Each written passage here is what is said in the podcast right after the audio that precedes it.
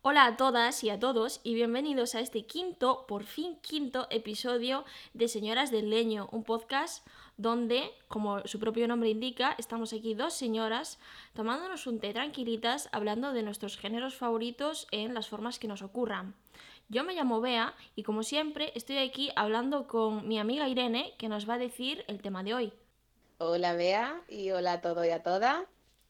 Eh, hoy tenemos un programa bastante chulo. Eh, vamos a hablar de dos pelis muy míticas de, de los Ujú. 90. Vamos a tratar la, la brujería en los 90 eh, a través de dos pelis que son eh, The Craft o Jóvenes y Brujas y prácticamente magia. The Craft o Jóvenes y Brujas es una película del 96 dirigida por Andrew Fleming y prácticamente magia es una peli del 98 eh, dirigida por Griffin Dunn. Yes. ¿Y de qué van estas películas?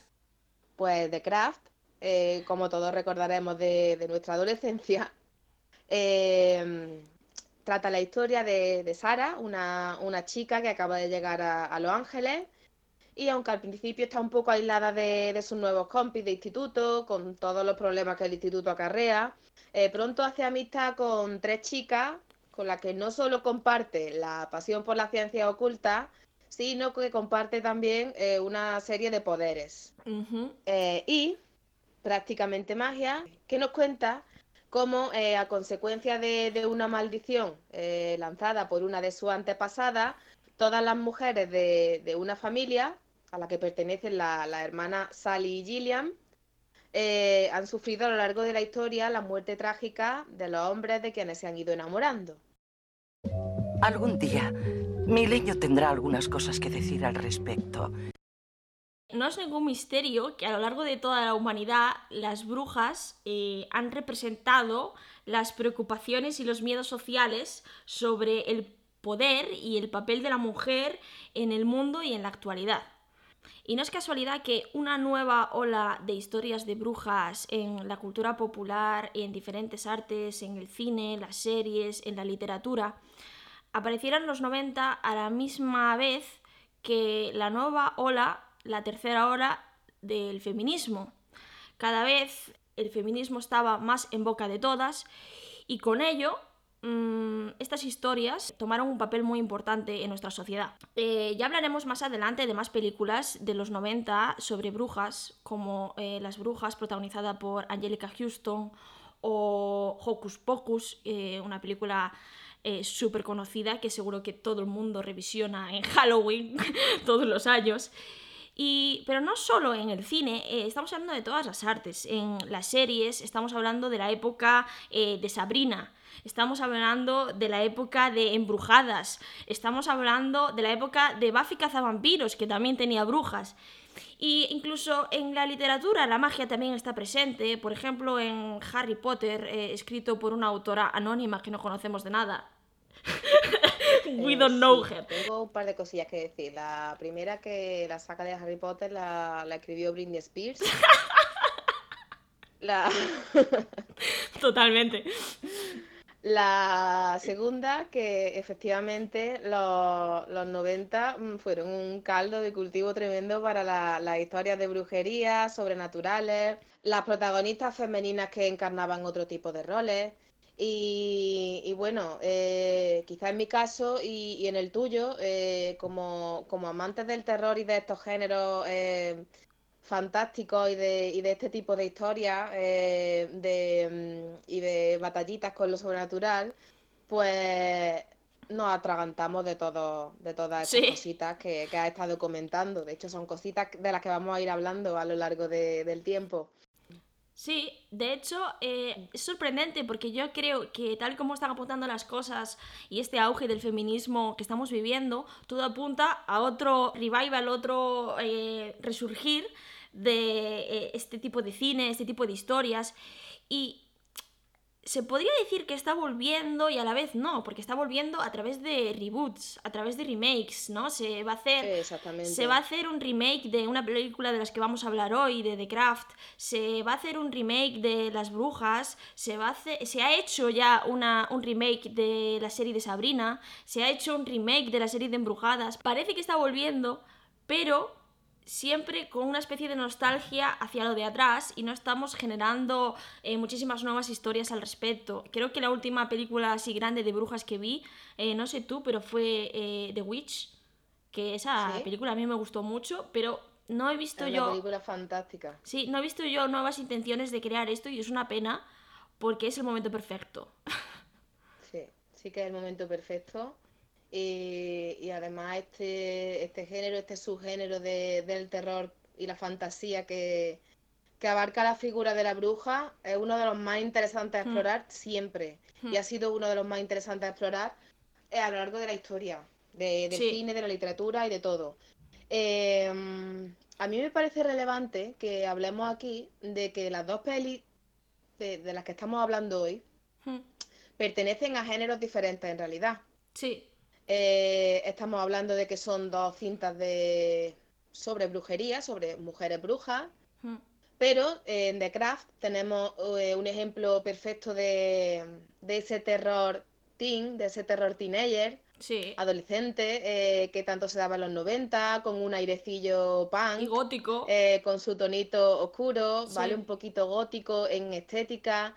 Y eh, con prácticamente magia eh, tenemos, em, tiramos más a la fantasía, ¿no? Eh, es una película fantasía, pero también es una película familiar en realidad, no tan dirigida al público teen y sobre todo con unos tintes románticos, ¿vale? Mm. el fin de prácticamente magia no es el terror, sino contar una historia de amor, desamor, como queramos llamarlo, y de otras muchas cosas que vamos a hablar a lo largo de este episodio como aspiran a cosas diferentes estas dos películas, también el reparto es completamente distinto. Eh, es, es, muy, muy, muy, muy interesante que en prácticamente magia las dos protagonistas sean Sandra Bullock y Nicole Kidman. Y en cambio, en The Craft, el reparto es también muchísimo más hecho para un público teenager, para un público adolescente. Hombre, eh, tenemos a Ned Campbell, que era mm, la reina del terror adolescente en aquel momento, que un, no, te iba a decir un añito antes, pero no, es el mismo año. Eh, mm, se alzó como, la protagonista de Scream. Sí. Eh, y, de hecho, el resto del reparto también había aparecido en otras pelis de, este corte en, la década, pero está claro que aquí la, figura principal es Ned Campbell. Hmm. Y, bueno, eh, es lo que hemos hablado. Tiene un reparto muy mítico eh, con dos actrices eh, que son archiconocidas y que han hecho todo tipo de películas. Bueno, quizás Sandra Bullock sí está más anclada al género romántico. Eh, pero eh, en, The Craft lo que tenemos es un reparto mm, popular en la época. Solo en la, en la época. Yo creo que una de, de, las cosas más interesantes a la hora de, poner estas dos películas juntas y, bueno, y analizarlas juntas es el, origen de la magia, la razón de ser de la magia hmm. en, las dos películas, eh, porque si hablamos de The Craft, eh, el origen de esta magia, la razón por la que estas cuatro chicas deciden recurrir a la magia, eh, son cuatro inadaptadas. Son cuatro inadaptadas, una por su salud mental, otra por su físico, otra por su color de piel y otra por su situación socioeconómica, ¿no? Sí. Son cuatro pilares fundamentales de ese bullying y de ese maltrato por parte de la de su mundo, de su entorno social que, reciben, ¿no? Sí. La magia aquí se convierte, para mí por lo menos, en una suerte de defensa contra el mundo. Sí, sí, sí, totalmente. Con, contra eh, el, abuso, la misoginia, el racismo, la pobreza. Sí, sí, sí, sí, totalmente. Es que creo que eh, The Craft en concreto eh, va sobre mujeres aspirando a tener el poder sobre cosas de las que no tienen control tanto literalmente como figuradamente, porque sí que intentan tener el control sobre aspectos sobrenaturales, pero va muchísimo más allá. Está hablando de tener el control sobre temas sociales, eh, para acabar descubriendo que cambiar esos elementos eh, las convierten en, lo que más odian, en los malos ¿no? de la película, eh, que actúan únicamente por miedo a perder esos privilegios sociales que tienen parece que eh, al final las protagonistas de, de Craft, jóvenes y brujas, lo que tienen que aprender es que el verdadero poder y la verdadera magia es eh, la habilidad eh, de escapar de esa estructura de clase, esa estructura racial, esa estructura de género que las oprime y las controla. Y me parece como muy significativo el final. El final creo que es muy importante en The Craft para explicar esto que acabo de decir, porque eh, se ve que Sara eh, ha interiorizado esto que yo digo, pero también es importante porque Sara puede escapar de todos esos problemas que ha experimentado a lo largo de toda la película, pero otros personajes eh, se han quedado ahí estancados porque no pueden escapar de, de esas opresiones sociales, aunque hayan renunciado a lo mismo que Sara. Sí, estoy súper de acuerdo en que el final es muy importante porque efectivamente Sara interioriza todas estas cosas y sí que al final es capaz de ver que lo que están haciendo es un poco pagarle al mundo con la misma moneda que con el que la que el mundo le ha pagado y que al final está ella una vez han adquirido sus su privilegios a través de esos poderes, están abusando también del privilegio. Exacto. El caso de Nancy es muy relevante porque Nancy es precisamente una de las más perjudicadas socialmente. Ella vive en una caravana con su madre en unas condiciones socioeconómicas eh, mm, que están muy en desventaja, eh, con una madre que además presenta problemas de alcoholismo, que está eh, manteniendo una relación con un hombre que, que no solo no la trata como no debe, sino que abusa de su hija. Sí. Eh, y es una de las familias más desestructuradas que aparecen eh, en esta película. La, quizá las otras tres familias también tienen su punto de desestructuración, pero viene eh, de otro tipo de... O sea, viene de... Sí, de otro tipo de opresión social. Exactamente. a lo mejor mm, en el caso de Sara, tiene a una chica que ha tenido mm, unos problemas de depresión, intentos de suicidio y tal, y, pero en, en su caso, eh, o sea, una familia con dinero, eh, donde el padre no le echa muchas cuentas, no le hace mucho caso. Sí. Eh, es de otra manera. El, el, caso de Nancy es diferente. Y cuando, una vez que Nancy alcanza el estatus que ella o sea, que, que bueno, que, que, que, llega a alcanzar, Nancy se vuelve otra opresora en todos los aspectos. Sí, sí. Y esto es súper, súper, súper relevante. Sí, y es exactamente eh, lo que tú comentas, eh, Sara, eh, respecto a Nancy y a sus otras compañeras, es tal vez la que más privilegios de clase, más privilegios tiene. Y por eso digo que al final ella sí que puede escapar de todos los problemas que han vivido, pero otras se tienen que comer todo eso. Es donde más se deja en evidencia eh, los privilegios de Sara también eh, al ser una chica blanca de una clase acomodada. Por ejemplo, el personaje de Rochelle no, no tiene tampoco las mismas oportunidades a partir del final de la película que Sara.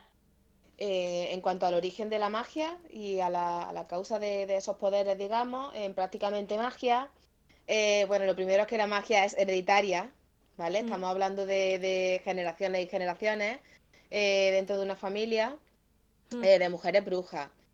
Eh, en este caso, esa herencia trae consigo también una pequeña maldición y es que, bueno, las mujeres de esta familia mm, no pueden enamorarse de ningún hombre sin que, sin que todo salte por los aires, ¿no? me pregunto, me pregunto si habría alguna solución a este problema. Bueno. Sí, sí, o sea, olvidarse de los hombres es como solución a todo. Pero, pero, eh, bueno, y a pesar de, que, mm, de que aquí la, la, magia es una cosa familiar, es algo típico de la familia García Fernández, que... ¿Qué? es que no me acordaba del nombre, de la familia Owens. Eh, la, la motivación de, la magia, en, concretamente, eh, en la historia que el, que el filme nos cuenta, es eh, escapar de la violencia de género. Y aquí, aquí saco la tetera otra vez, ¿no? Como, como en el episodio de la diabólica. Eh, tenemos un caso de violencia de género claro en, en prácticamente magia. Eh, en este caso, la, la víctima es el personaje de Gillian. Protagonizado por Nicole Kidman. Sí, sí, es Gillian, el personaje de Nicole Kidman. Y en este caso, pues eso, el, todo el embrollo mágico en la película viene de- del lío en el que se meten al, al tener que quitarse de en medio al maltratador de, de Gillian. Pues otra vez en este podcast de Señoras del Leño volvemos a hablar de una película de terror donde dos mujeres se alían para quitarse de medio a una pareja tóxica y asquerosa. Así que estoy deseando ver cuál es la tercera película que hablamos de esto, porque, porque por ahora estamos haciendo pleno. Eh, prácticamente Magia es una película muy guay en ese aspecto. A mí hay algo que me hace muy feliz de prácticamente magia, Sí, y es que aquí, a diferencia de mi sufrimiento con la diabólica, la sororidad gana. sí, es verdad. ¿Vale? Aquí eh, la sororidad es lo, lo que puede con todo, las mujeres apoyándose contra esos abusos. Y de hecho, quiero comentar un, un- un pequeñito detalle del final, antes de que entremos en otros temas que son súper importantes. Sí. Eh, y es el, el momento en que una vez han terminado ya con, bueno, con el maltratador, vaya, eh, barren su ceniza hacia afuera, ¿no? Cogen todas las mujeres la escoba y dicen, venga, mujeres, limpiemos la casa. Y a mí me encanta porque en ese momento se apropian de un símbolo de opresión, Sí. como es en ese momento, pues la escoba, ¿no? Que, que Mm. tantos años ha, ha retenido a, a mujeres en sus casas, eh, y, y lo utilizan para empoderarse, ¿no? Para sacar la mierda fuera de la casa, que en este Sí. caso es eh, el señor que le estaba haciendo la vida imposible a, a una de las hermanas. Y Mm. bueno, me encanta. Sí, eh, es que es una película que desprende todo el rato, cada minuto, un buen rollo. Eh, yo creo Sí. que eh, lo que más me gusta de prácticamente magia, aparte de estos pequeños detalles que tú comentas, que parecen una tontería, pero hacen que me sienta súper bien al respecto. eh, y aparte, tiene esa ambientación, eso, absolutamente todo esta película me desprende unas ganas de vivir en ella. Quiero quedarme a vivir en, en- en prácticamente magia. Es una película que me da calorcito, que me llena el corazón, porque es la típica película que te pondrías cuando quieres confort. ¿Sabes? Te pones el pijamita, tus zapatillas y ves prácticamente magia. Es una película de otoño. Para mí las películas Sí. de confort son pelis de otoño. Es que sí, total. Pues ¿Verdad? para mí también, es verdad, ahora que lo dices. Sí que son. Es verdad. Somos almas gemelas separadas por la geografía. Es verdad, nunca lo había parado a pensar, pero es verdad, mira, ahora que lo dices. Sí. Y es que todo en prácticamente magia, los outfits, los peinados, la fotografía, esa casa tan guay, eh, las, las tías, que son las tías, ¿no? Sí, sí, son sus tías. Las tías, el momento de la fiesta haciéndose un margarita a medianoche. Eh, me dan ganas de ponerme esta película a fin de año y justo ponerla en el minuto exacto para que las campanadas sean el momento de la margarita de medianoche. Me parece muy, muy, muy, muy guay esta película. Hacen falta más películas que toquen estos temas, pero sin hacernos llorar, sin hacernos sufrir y que tengan un mensaje positivo. Para sufrir ya tenemos la vida diaria. ¿Para qué queremos drama en las películas, por Dios? Con finales felices. Que también son muy importantes, joder. Y otra cosa que me gusta mucho de prácticamente magia es, y esto ya es mi opinión, pero lo siento, lo tengo que decir, prácticamente magia es una película donde la heterosexualidad es una maldición. Eh, Literal. Vamos a ver, vamos a ver, chicas, vamos a ver Sandra Bullock, vamos a ver Nicole Kidman. Si hay una maldición en la que todos los hombres que se enamoran de vosotros acaban palmándola y vosotras sufriendo, yo creo que la moraleja más bonita de la historia del cine es que volverte una mujer sáfica es la mejor opción para tu vida. Welcome to the Lesbian Club. Exacto. We have cookies.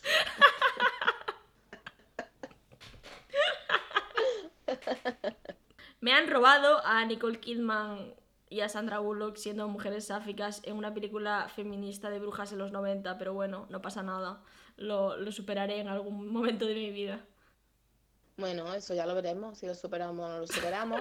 O cuando nos hagamos ricas, haremos un remake Efectivamente. en el que prácticamente magia sea como a nosotras nos dé la real gana y nos salga de las trompas de falopio.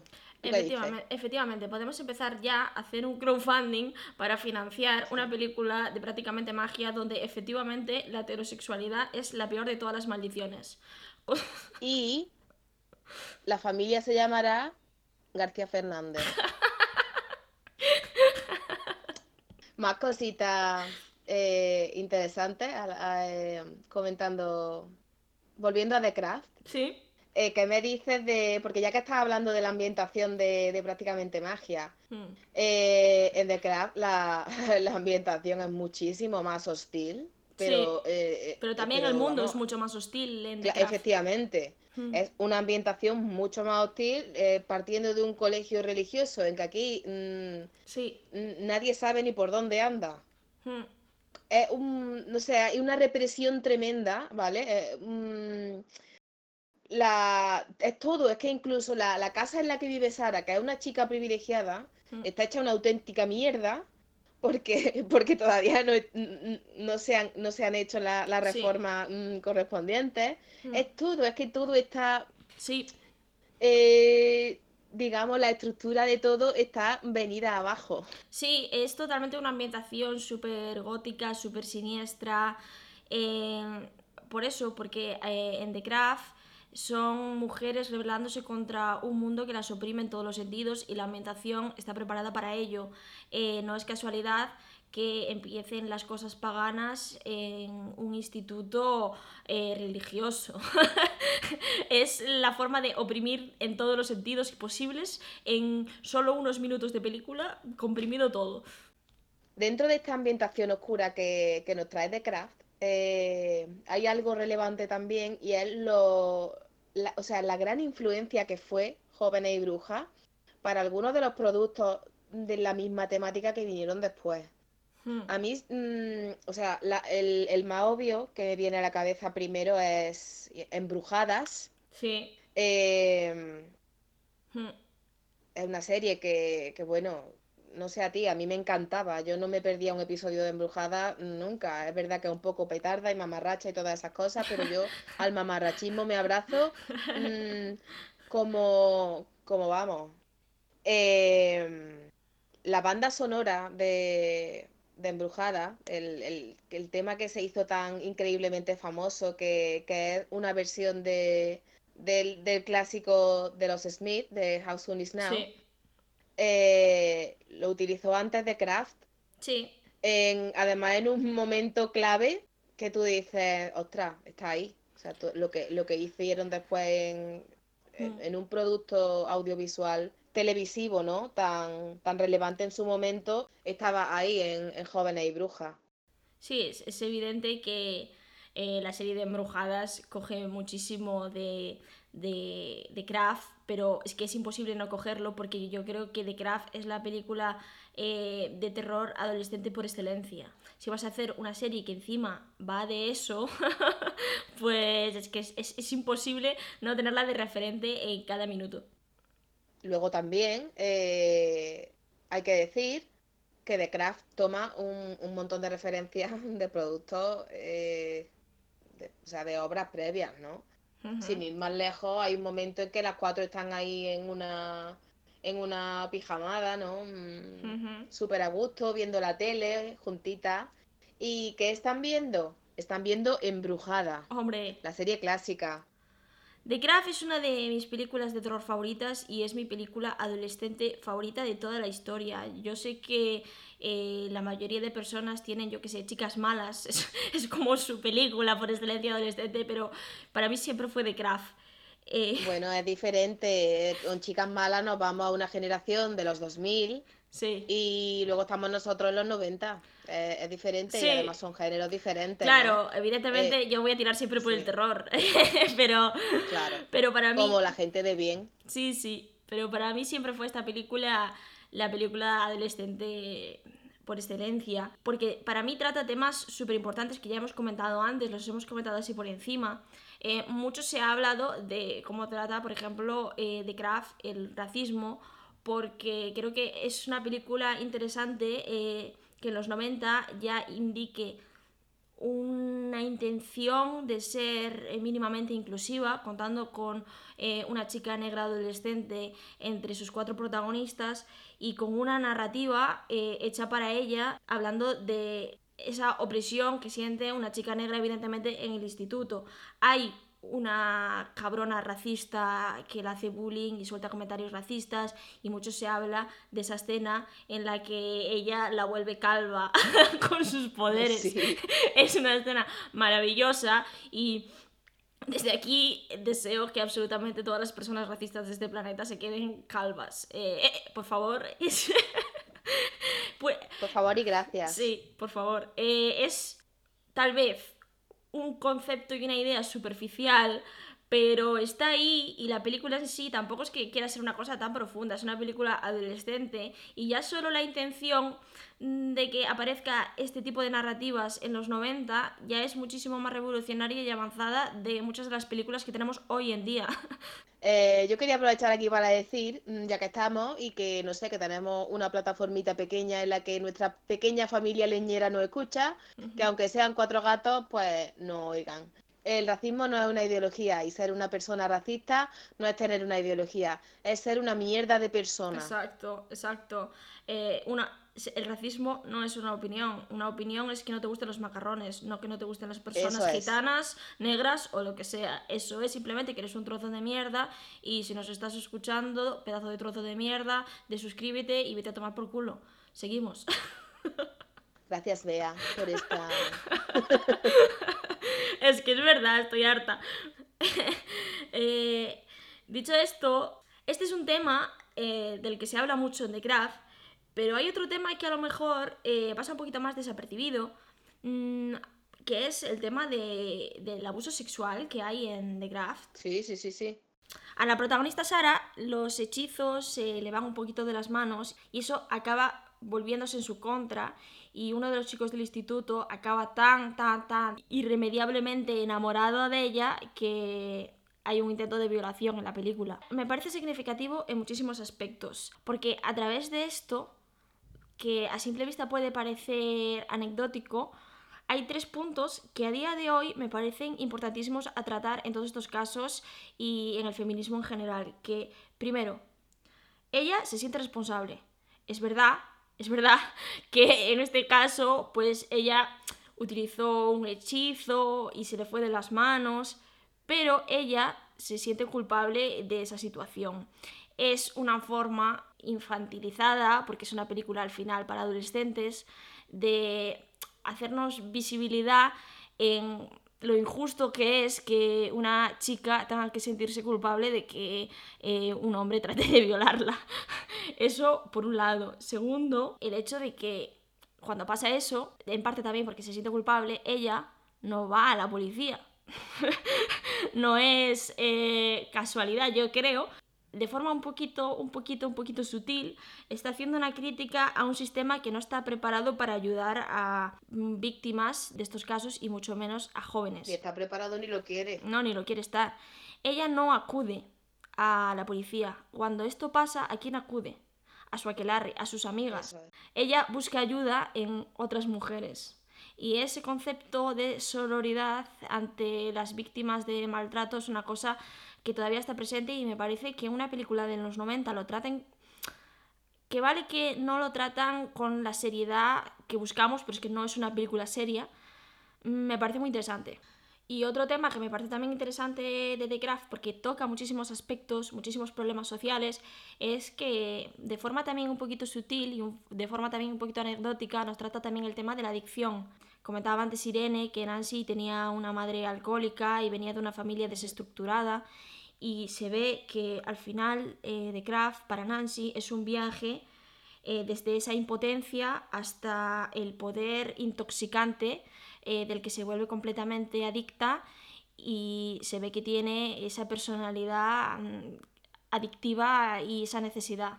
Sí, porque Nancy, como, como víctima de un sistema, hmm. como víctima de ese abandono social, no tiene herramientas para gestionar exacto, lo que siente, sus conflictos, sus problemas. Entonces, ella, mm, que está en una casa donde se quitan el hambre, una casa que vive en una caravana, que no, no tienen ni siquiera las la, la pobres mías ni una casa, ni un piso, ni un nada, están en una caravana mm, y no por voluntad propia. Para ella, la, la solución a, a todos los, los problemas que, que le van surgiendo en la vida es el dinero, porque es lo que le falta, los medios económicos, Hmm. eh, un bienestar mínimo eh, que se exige. Entonces, mm, una vez mm, a través de la magia prueba lo que es tener dinero, mm, haberse quitado de en medio al, al abusador que tiene en casa y, y- y estar en un sitio decente y, y- y poder tener unas condiciones de vida mínimas, mm, se hace adicta a esa sensación también. Sí, Tan adicta que, como hemos comentado antes, se vuelve, se vuelve del lado opresor. efectivamente, sí. Mm. Eh, es que The Craft es eso, me, me gusta muchísimo porque tiene un montón Mm. de matices, un montón de interpretaciones a través de cuatro personajes completamente distintos, eh, pero a la vez que comparten ese sentimiento de outsiders, ese sentimiento de, de marginadas, que también es muy importante, ese mensaje de, de ser diferente en el instituto Sí. y ese mensaje de we are the weirdos, ¿no? Que... Eso, eso iba a comentar ahora. Sí, eh, por eso The Craft es una película, en mi opinión, tan importante, porque tiene, toca un montón de puntos y los toca a todos de forma bastante respetuosa, incluso haciéndolo de forma tan ligera. Al fin y al cabo, esta película eh, a donde quiere llegar es a un público joven, adolescente, Hmm, eh, y todos los temas que trata, que son temas importantísimos y que conciernen también a la adolescencia, hmm, están explicados de una forma no básica, porque no es básica en sí, pero sí de una forma ligera, de una forma sencilla y de una forma muy, eh, digamos, de una forma muy visual. Eso es una cosa que se hace mucho en los 90, porque prácticamente Mm. magia también lo hace, también te está contando cosas eh, bastante chungas eh, a través de cosas eh, bastante alegres, eh, ligeras, y eso, en mi opinión, no es por ah, ponerme yo aquí en plan nostálgica y en plan lo de antes es mejor, porque no, no, no, no se trata de eso, sino Mm, sí. que creo que hoy en día, eh, sobre todo este tipo de cine, ya no se hace así. Creo que eh, intenta tener este tipo de mensajes y estas pretensiones. eh, siempre tiran más a, últimamente a lo dramático e incluso en, en las cosas adolescentes. em, series adolescentes fantásticas que tienen un montón de flipadas, tienen un tono intenso que para nada se asemeja a estos productos de los 90 adolescentes. Eh, se me ocurre eh, la serie Riverdale, eh, que tiene momentos súper oscuros, tiene momentos súper siniestros y es una mamarrachada de principio a fin, pero siempre es una mamarrachada por lo serio que se toma a sí misma y nunca por esa aceptación visual y esa aceptación de contar muchísimas cosas eh, lo más ligera posible. Eso hoy en día no se hace. Yo no sé, Bea, si tú tienes eh, algún apunte más que hacer sobre, sobre alguna de las dos cintas.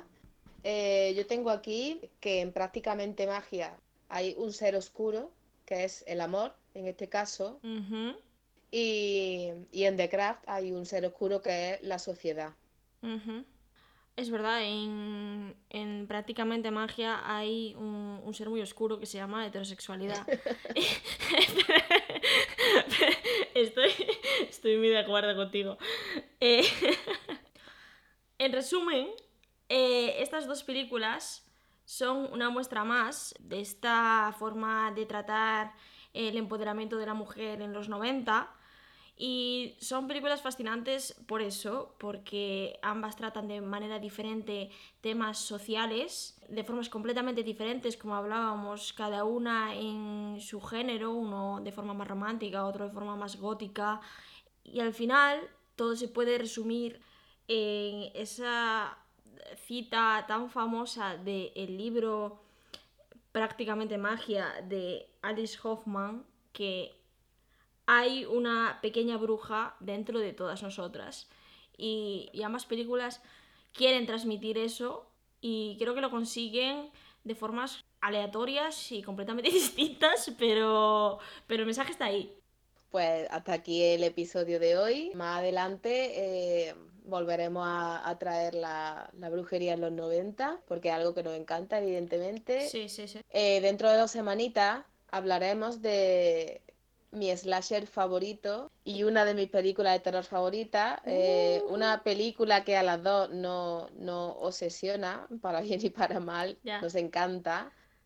Eh, estamos hablando de la Halloween original de, de John Carpenter. Y nada, pues, que, o sea, si no la habéis visto, ¿qué problema tenéis? Y si la habéis visto, hacerle, hacerle un pequeño repasito para dentro de dos semanas, pues tomaros el té con nosotras y discutir aquí un poquito sobre Michael Myers y, y sus métodos. Sí, y hacer una oda a la Ori Strode. Eh, por fin vamos a hablar de un slasher en Señoras del Leño, que estábamos haciéndonos drogar.